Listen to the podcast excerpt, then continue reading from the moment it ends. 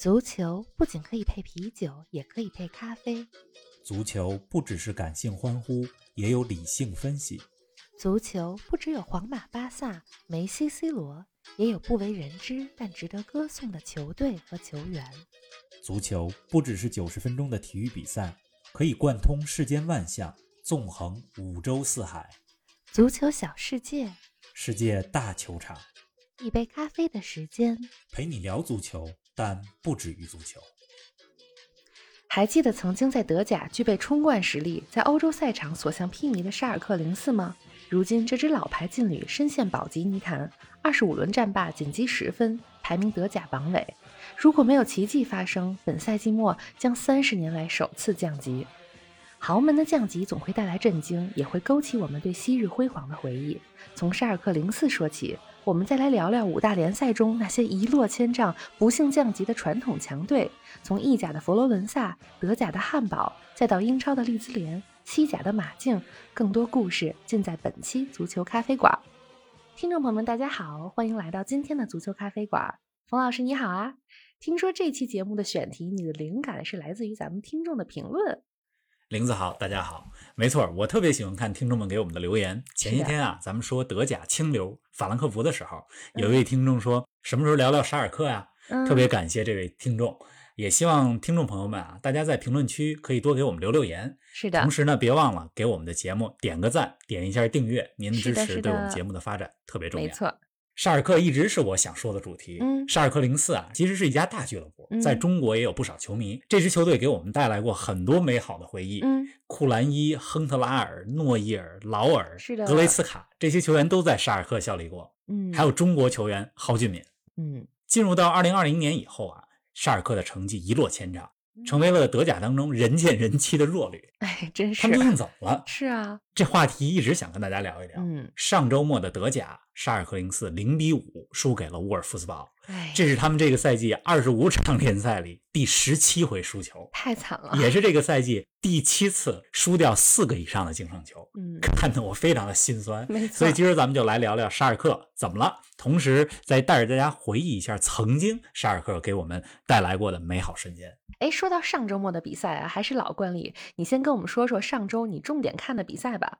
前几期咱们说欧冠特辑的时候，你让我们特别关注欧冠十六强当中的唯一的非五大联赛球队波尔图，结果他们真的在欧冠当中再次发光了啊，战胜了 C 罗领衔的尤文图斯，挺进了八强呢。是的，尤文主场三比二战胜了波尔图，但是波尔图以客场进球优势淘汰了尤文。这场比赛真的是特别经典的欧冠之夜，嗯、有加时赛。有客场进球，嗯、有红牌，全齐了。这些元素在这场比赛里都有了。呃，波尔图在加时赛里的客场进球太关键了。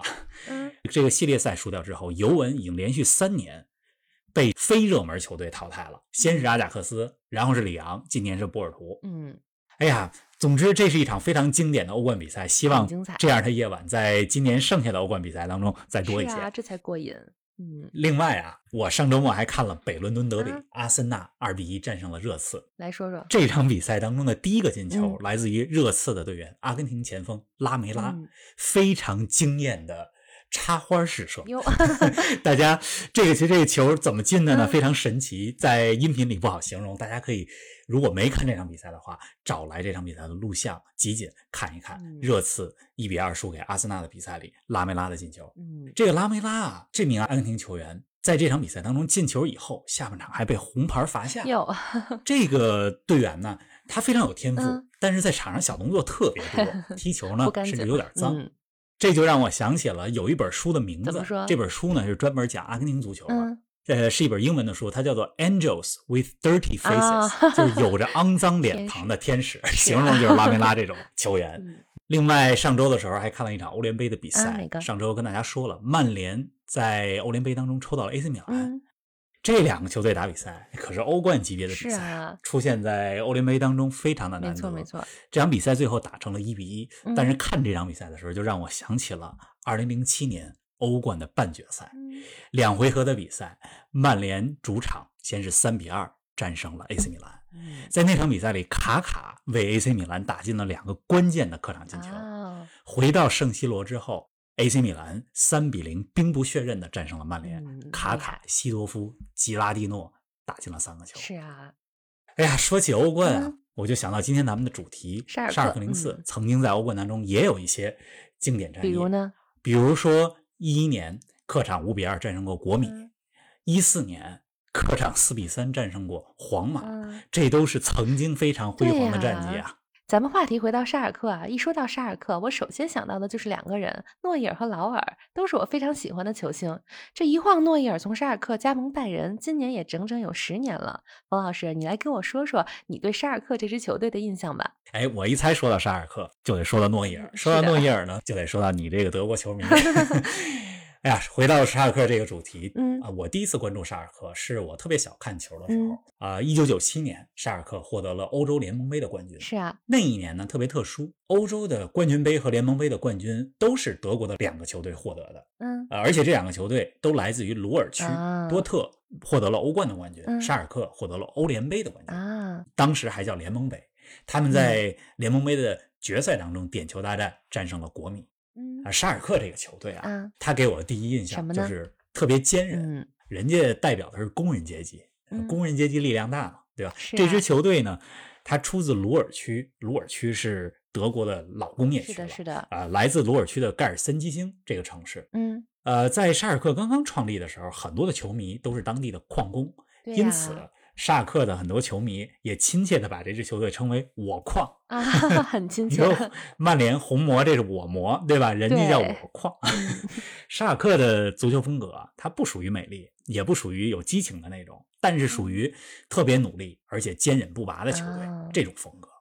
这有了拼劲儿之后，球队的防守就特别好。你像一九九七年带领沙尔克获得联盟杯冠军的主教练史蒂文斯，嗯他就有一句名言，哎，翻译成英文呢是这么说：“It has to read new。”什么意思呢？就是那记分牌上对方的比分必须得是零。啊，必须是零，那意思是不能让对手进球，你就看防守对他多重要。是啊，一球也别进，嗯没错，沙尔克呢，刚才咱们讲了，是一个大俱乐部。嗯呃，根据二零一八年的统计，这个球会它一共有十五点五万会员，这个会员数啊是非常多的。是啊德国排在第二，世界排在第四，排在它前面的三个球会：本菲卡、葡萄牙体育啊、拜仁，这是会员前三多的球队啊。当然了，这个也和每个国家的俱乐部的制度有关系。只有说有这种会员制的俱乐部，对吧？这个会员的数量才有意义啊。沙尔克实际上，他这支球队来自于鲁尔区的城市盖尔森基兴，啊但是在过去的二三十年里，他成为了一个有国际影响力的球会。沙尔克的球迷遍布在全球各个国到，处都是，而嗯且，对进入到二十一世纪之后啊，沙尔克也是德国足坛二十一世纪初最成功的球队之一。你像零零年到零二年，他们连续拿了两个德国杯的冠军。二十一世纪的前十年里，获得过三次德甲的亚军啊。这支球队里边一直以来就有着顶级的攻击手，比如说嗯呃，先是桑德，后来是库兰伊，到了二零一零年以后，劳尔和亨特拉尔这两位球员又加盟到球队当中。是啊那沙尔克呢，也就成为了欧冠的常客。你说，就是这么一支啊，一八年的时候还获得德甲亚军的球队，嗯，到了这个赛季 就一直垫底，很有可能过不了一两个月就成为五大联赛当中最早降级的球队之一。哎呀，这个沙尔克滑落的速度有点快啊！听说这个赛季到目前为止，先后沙尔克有过五个不同的主教练，这也创纪录了吧？换了这么多，给我们说说他们现在的情况吧。哎，他们不仅单赛季五个教练创纪录了，而且嗯还有另外一项特别尴尬的数据：什么呢？从二零一零年的一月到二零二一年的一月，嗯这十二个月以来，他们在德甲当中没能赢球，哎连续三十轮不赢球啊！太惨了。差点逼平了德甲当中历史最长的不赢球的时间。这最差的记录啊，是一九六五、一九六六赛季，有一支球队叫做塔斯马尼亚柏林，这支球队创造的啊，他们是三十一场连续不胜。这支球队现在已经不存在了，没了。呃，而且曾经呢，他们也是递补参加德甲啊，因为当时的德甲啊刚刚创立，特别需要有一支来自首都柏林的球队，而柏林赫塔嗯这是柏林最有名的球队，呃，这个球队的管理出现了问题，所以啊塔斯马尼亚就递补上来。哎，你听塔斯马尼亚，想没想到是澳大利亚的一个岛？对吧？这名字怎么是柏林的球队呢？那是因为当时在德国啊，有一批人特别想 移民到澳大利亚去，他们梦想中的地方就是塔斯马尼亚，所以成立的这支球队就叫塔斯马尼亚柏林。原来是这样。这个沙尔克哈，呃，今年、去年连续不胜的时候，塔斯马尼亚柏林的球迷也特别紧张，他们特别希望说沙尔克，你别打破我们这记录啊，你别逼平，别打破我们这记录。我们这球队没了，但好歹我们还有一个尴尬记录在，人家不会忘了。对 对，结果沙尔克还确实比较给力。今年一月九号的时候，战胜了霍芬海姆，美国的小将霍普，嗯，帽子戏法进了三个球，这是他们一年多以来赢的唯一一场德甲的比赛。太难了，嗯。你刚才讲到哈，这沙尔克滑落速度怎么那么快？说实话，我也没想到。呃，但是呢，他们滑落还不仅是进入到二零二一年，实际上从二零一九二零赛季的呃下半段，他们就已经进入了一个怪圈，连续不胜啊。当时他们的主教练是美国籍的教练，叫大卫瓦格纳。那嗯，二零二一年赛季初，也就是这个赛季第一轮零比八输给了拜仁，然后一波三连败。啊！结果从赛季初开始就一直是榜尾的位置，就把这榜尾都快坐穿了，真的就没动过。嗯，是啊。你看沙尔克的比赛，今天我也大概看了几场，呃，完全看不到希望啊！业余级别的失误一大堆，整支球队打得无精打采，更不要说战术了。主教练刚才你说换了五个，换的太频繁，以后他怎么可能有固定的战术啊？像是啊，大卫瓦格纳这个教练带球队打了三轮，鲍姆打了九轮。圣诞节前，曾经的功勋教练史蒂文斯回来了，带队打了一场比赛。之后是换了一个教练，叫格罗斯，带队打了十场。现在呢，又是第五任主教练，希腊人格拉莫奇斯啊，说不定这个赛季还有可能有第六个 教练。人心涣散啊，主教练也乱窜。对，你说这个。沙尔克的他手里的这些队员，单纯从球员水平来看，嗯啊，实际上不至于这么差。这个球队当中也有像拉曼啊、舍普夫啊、萨里夫萨内啊这些球员，其实都有德甲的征战的经验。而且今年冬窗的时候，还来了一批老将啊，克拉西纳茨啊，曾经的旧将亨特拉尔，还有穆斯塔菲这些球员都回来说：“哎，我们帮沙尔克保级吧。”但是 还是不行，是啊，所以说这支球队呢，就是球员没有拧成一股绳儿，嗯，就像你刚才说的话一样，一盘散沙，非常涣散。这赛季可能唯一的亮点就是美国小将霍普了。哎呀，沙尔克竟沦落到如此地步啊，看着有点让人心酸。你刚才说一七一八年赛季他们还是德甲亚军呢，没错，也就说二零一八一九赛季还在打欧冠呢。结果二零二一年就要降级了，真的这陨落的速度太快了，怎么就这样了呢？给我们说说背后你觉得有哪些原因呢？这一七一八赛季他们还好着呢，当时球队历史上最年轻的教练叫特德斯科。带领着沙尔克获得了德甲的亚军，成绩仅次于拜仁。对啊，呃，而且比并列排在第三的像多特蒙德、勒沃库森、霍芬海姆都高出了大概有八个积分左右吧。而且那一年当中有一个经典战役，就是鲁尔区的德比战，沙尔克零比四上半场落后多特蒙德，结果给扳成了四比四，厉害啊！上演了惊天绝平。是啊，那时候是这种精气神儿。结果到了二零一八一九赛季。这个赛季对沙尔克来讲就比较灾难性了。怎么说啊？赛季开始之前，球队的功勋队长霍韦德斯就离开球队，这球队就跟失去了队魂一样。嗯，开局五连败，深陷保级区。哎呦，好在那个赛季缓了过来。嗯，呃，而且在欧冠当中啊，小组赛还出现了。嗯，不过在淘汰赛当中遇到了曼城，零比七啊，输给了曼城。对啊，输了那场比赛之后，特德斯科下课。啊，沙尔克也失去了一位非常优秀的教练，从此就走上了下坡路。然后时间就来到了二零一九到二零赛季和二零二零到二一赛季，沙尔克就走上了刚才咱们说到的怪圈是的，连续不赢球啊。这个二零一九二零赛季上半赛季打得不错，结果到下半赛季，也就是疫情恢复之后，第一场比赛就是鲁尔区的德比，零比四输球。嗯。啊，之后的成绩就一落千丈，对呀，进入了一个非常混乱的时期。而且在这个时期里边，还发生什么了？沙尔克的高层还出现了问题。嗯，执掌球队十九年之久的球队老板图尼斯啊，他是一个 当地肉厂的老板，就是他那企业主要是做肉制品的。